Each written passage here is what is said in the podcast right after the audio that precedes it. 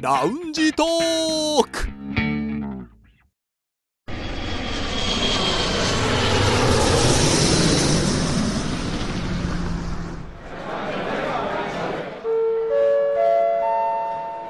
ラウンジトークよりご案内申し上げます。このコーナーは空港のラウンジでフライトを待つ男3人が自分たちの興味ある情報を持ち寄って中国について語り尽くします。まあ最近いろいろとねご飯食べますけれども、はい。最近スーパーで納豆を見つけたんですよねあ、北京のえ、そスれ、ーパー北で京の北京の今までそこを見ててもなかったんですけど納豆だと思っておう思わず買っちゃいましたねえ味はどうです味はうーんまあ味はもうもちろん普通に、ね、一般的納豆な納日本と一緒豆ででもただ販売の仕方がやっぱり冷凍じゃないですかはい。だだから解凍作業が必要になってきますけど、うんあああるんだ、あでも大ね粒小粒があったぞっ納て感じ豆はね、ね冷凍で解凍してもそんな食感はあんま変わらないような気がするから、うん、いいですねそどうしでたすら納豆好きです食べられますか大好きです大好きです。 2人とも大丈夫なんですうね、ん、大丈夫ですよ。はいじゃあぜひぜひ納豆はやっぱね健康的にもいいから、毎日食べたいねあそう毎日食べたい 毎日食べたい飽きないんですよね北京来た当初作ろうかと思ってましたえ、納豆を自分ででも売ってるんだったらね買っまあた方がいいですそうねでも結構近くのスーパーありますから後でお教えしますわかりました、はいお願いします北京在住の男3人が情報を持ち寄って中国についてああでもないこうでもないと語り尽くすコーナーラウンジトーク3連新です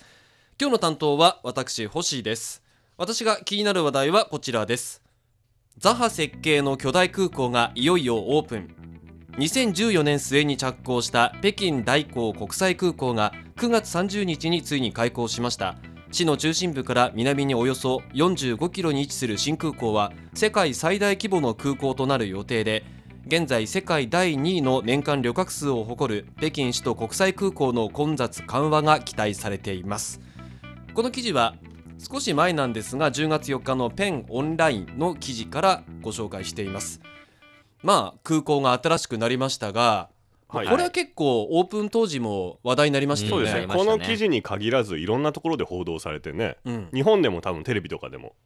ね、ニュースになったと思うんですけれども、はいもちろん現地メディアもそうですし日本メディアもこのオープンの日に取材しているもの多かったと思います、うん、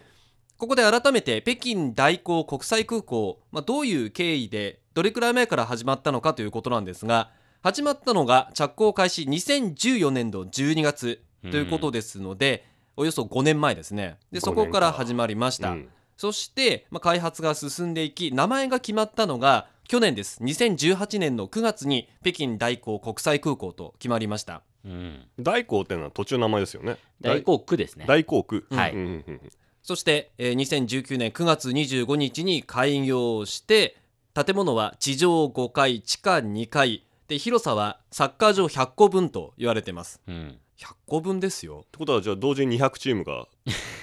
まあ戦うことはできますよね、はい、広さでね、計算すると。そう、はい、まあ、そして先ほどのニュース内容でも言いましたが、えー単体では世界最大規模となる予定うです、んでかかった費用投資額は4500億元日本にしますとおよそ6兆8000億円かけていましてまだ、えー空いたばかりですので予想利用客数今年はおよそ350万人来年にはえー2860万人を見込んでいるということで、まあ、これからどんどん利用者が増えていくだろうということになります、うんそしてタイトルのところで言ったんですけれども今回の空港はデザインがうん一つの見どころになってます、そうですね。まず全体の形で言うと、まあ、よく記事などで見るのは人手型うんと言われてます足が、うんうんまあ、5本伸びている中心部に少し円形楕円形のようなものがあってそこからそれぞれに5方向に足が伸びている感じですねちょっとオレンジっぽい、ね、色も人手っぽいんですよね。うんあ、そなうんかですね。有機的なデザインというか。確かうに。うん。んでよくこの写真もホームページ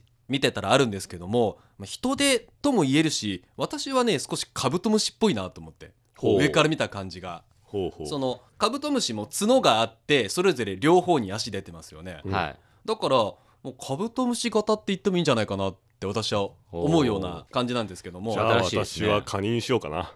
いやえっといやねいや足が多いですねじゃあ私は考えときます。はい、設計者はすでに亡くなりましたけれどもザハ・ハディットさんという方でこの方の今回の空港はですねデザインテーマが「鳳凰」とうんなっております、人手じゃない人手じゃないんです、ね。人手ではないですね。人手はもう見た目から皆さんで言ってる感想ってことですね、うんはいあはいそうですね。まあそしてちなみになんですけれども北京首都国際空港第3ターミナル、はい。これは私たちよく使いますよね、はい日本に行く時に日本には行く時ほぼそこに行くんじゃないかなそとうですね。思いますがそこにも、えー設計時テーマがありましたほう設計された方はノーマン・フォスターさんという方なんですがさあそのテーマとは何でしょうかそれって外から見た感じのイメージですかその中のイメージ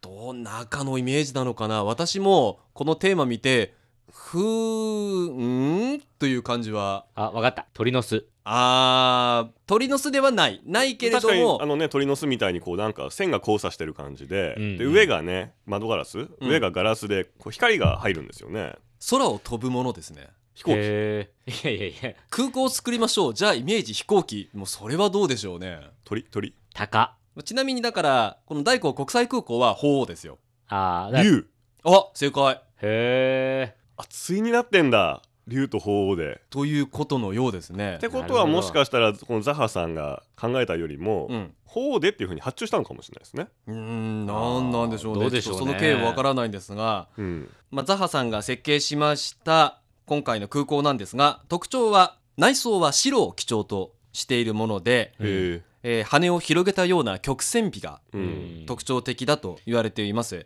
でザハさんに関しては全体的にデザインするものが流線形のデザインが多いそうですはあなるほど。だからそれを受けて今回の大港国際空港こちらもその曲線美うん。直線っていうよりはこうなだらかな柔らかい感じのイメージですこよのねザハ・ハディットさんらしいデザインということなんですね。そうなっておりますそんな建築家ザハ・ハディットさんですが日本とも関係のある人ですほう。何かこれはと思うのありますかえーでもなんだかって名前からして中東の方ですよね。それ関流線関係あ系る日ですもん本ねの日本何かを作っってるってことそうですね日本でもちろんそのデザインして建物自体もあるんですが一番この時期日本の中でもニュースにもなりました流線系のもの流線系のもの、あの流線系あのもののアサヒビールの上にあるあの、あまあありますね黄色いオブジェが ねはいありますけれどもあれではなくて、はいえーもっとね規模は大きいものですね あ国立競技場あそうです国立競技場もしか新して国立競技場えーい今言いやいやました言った言った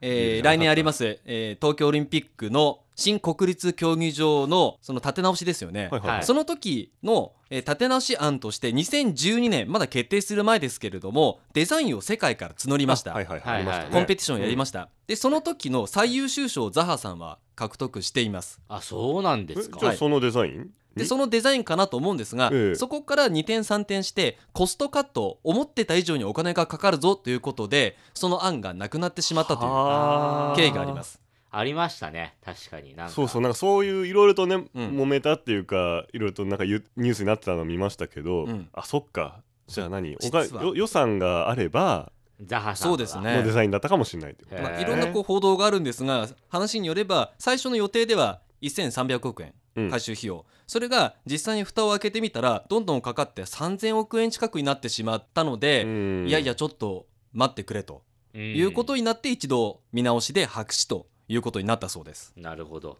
さあそんなザハさんが設計しました空港ですがもう一つ特徴としてはデザイン以外にも省エネここれも一つのポイントになってますほで天井を見てみますと、えー天井はこうガラス張りになっていて自然光が入るようになってますのうじゃあで、首都空港に中に、ちょっとそ近いこはですね同じかもしれないですうね、ん、そしてさらに滑走路周辺には初めて太陽光発電システムをあー採用しているということですねほう。ですのでこのターミナルビルのエネルギー消費は世界の同じ規模の空港に比べて20%ほど抑えるそして二酸化炭素の排出量も年間2万2000トン減らすということを目指しているそうです。うんね今クリーンとかねグリーンとかいう標語まあそをうですね掲げる中国らしい配慮ですよね、そうまさにそうだと思います、そんな新空港先日行ってまいりましたうんはい、えずるい何僕もねい行ったんですよまあ、えそれはあの取材ちょっと待でってリュウさんと一緒に行ったんですけれどもあ一緒に行ったの、うんちょっと聞いてないよいやよかったですよ僕たち今ここ同じラウンジにいるじゃない他の空港に行ったのかい、そうだ ね、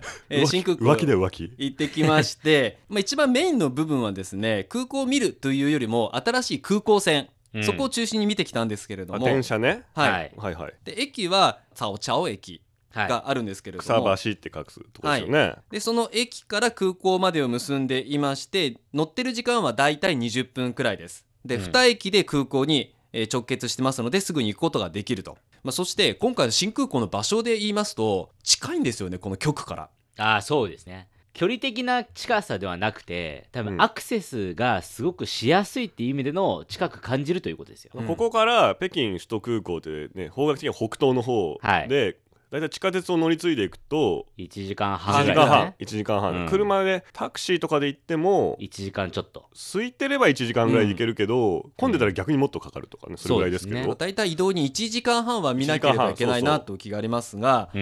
えー新空港を調べてみますと大体ですねこの局から車地下鉄など含めて40分ぐらいあ本当40に分から50分ぐらいほらこの間行った時はその地下鉄で行ったからすごく近く感じたんですようんうんうんうんだから地下鉄の方がやっぱり早いかもしれこないのです地ね、下鉄でこの草橋駅早京はいうん駅までがどうやって行くんですか、まあ1号線から1号線から10号線です乗線乗り換えて、あ1回乗り換えたらもうも一うそ回こで空港線乗れるとはいそあそれは便利う、うん、でおそらく乗ってる時間も短いですよね、うん、いや空港線がねもうありえないぐらい早く感じるんですよあーえもう着いたのっていうぐらい、あれですね首都空港に向かう空港線も当直門とかうん、駅からうん30分はかかりますよね、かかりますねそうですねねえっ、とその当直門から空港まで例えば第3ターミナルで行くと乗ってる時間はねでも20分ちょっととか、あそうなんだ、うんそんなもんなんですよでもなんかね三元橋とか寄るから長く感じるけど、そうですね、うんうんそれがなんか快適に感じるんですねあ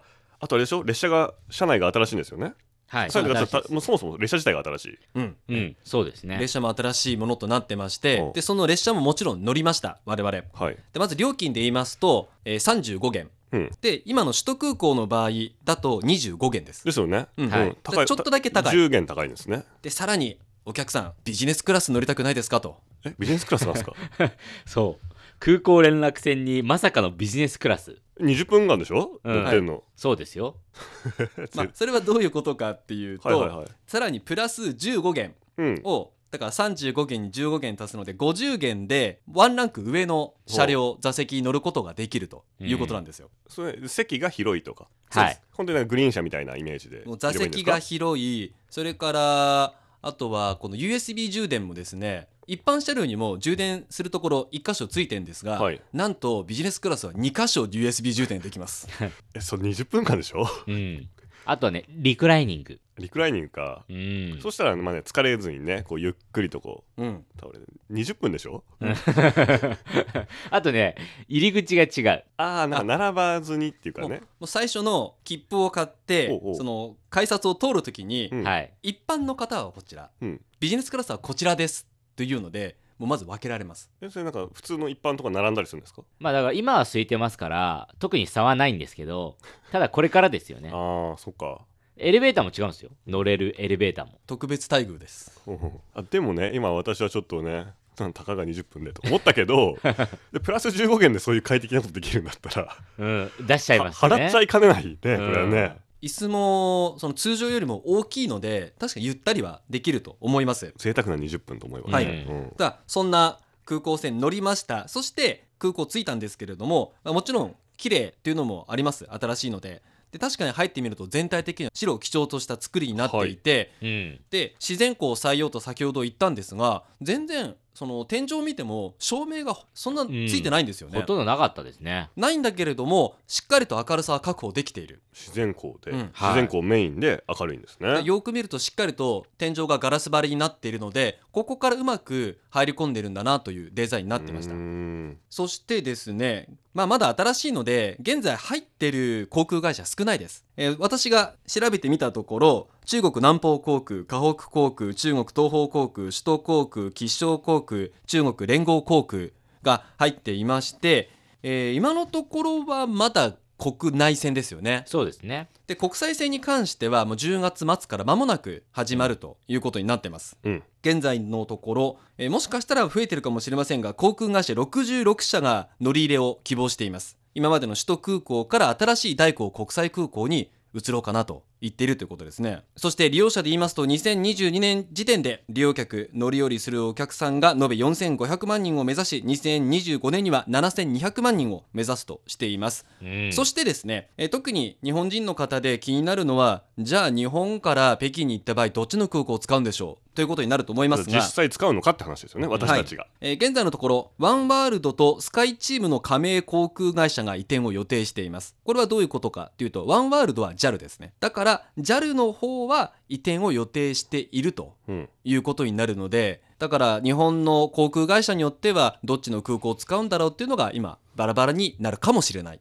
なるほといどうことです。今回は全日空だから首都空港とかうん、 JAL まあそだうかですねら大航大航国際空港とかになるかもしれない、まだわかんなまいあですけどね、もちろんこれはもう明言はできないので、うんでもただ、まあ、これからどんどん利用者が増えていきますので、まあ、それによってどちらを使うのかなといううん到着する場所が変わってくる可能性があるということです。使いたいですよねまあそうですねはいすごい楽しいですよ何うん楽しいうんあのねワクワク感がやっぱ違う空港ほら来たみたいな、あとはその中もね今回はアクセスがすごいいいんですようんすぐ入ってすぐセキュリティでほら我々今回セキュリティの中までは入れなかったんであそうですね中がどうなってるのかっていうのはまだ分かんないんで免すけ税ど店とかそう飲食店とかどうなってるかねそうなんですよ免税店がねあのちらっとしか見えませんでしたが、うんアップルストアとファーウェイショップが入ってるんですよ、おれ二だ大けで巨も頭のね、うん比較するだけでも楽しそうなそうなんですよねあーで移動に関して言えばもちろん地下鉄もありますけれども高速鉄道も入ってますからそうで高す速鉄道で乗り入れることもできるのでさらにアクセスは高速選択肢が増えている高、速鉄道でどこに向かうんですかその列車って北京西駅ですまあ、まだ利用者は少ないので駅側見てみましたけど、まあ、ガラッガラでしたけどでもこれがどんどん人が増えて、うんあそこが頻繁に使われるようになるのかなと思いますね。なんかねこの間の国慶節のお休みも大港空港の利用客がすごくいっぱいまあいて、そうですでねもそのいっぱいのうちのたちょっとね数字忘れちゃったんですけどええ確かね倍半分以上が観光だって、うんまあ見学ですそうでしょうねそう空港観光ですね、うんその先じゃなくてだからそのね今空いてるうちうん、今国際線が10月末に始まるわけだからその前、うん今がゆっくり空港を見物するチャンスかもしれない、ただねまだあの完全オープンではないので、はいはい店が開いてないとこもあるんですよなるほどねうん空いてるうちに全体見るのかそれとも全部整ってからそのにぎわいぶりを見るのかそれはもう、両方見る のかそう、今下見してまあ、ただもちろんこれから利用する可能性は大いに高まってますのでうんその時に新しい空港を楽しんでいただければと思います、さあそろそろフライトの時間となりました以上ラウンジトーク3連新でした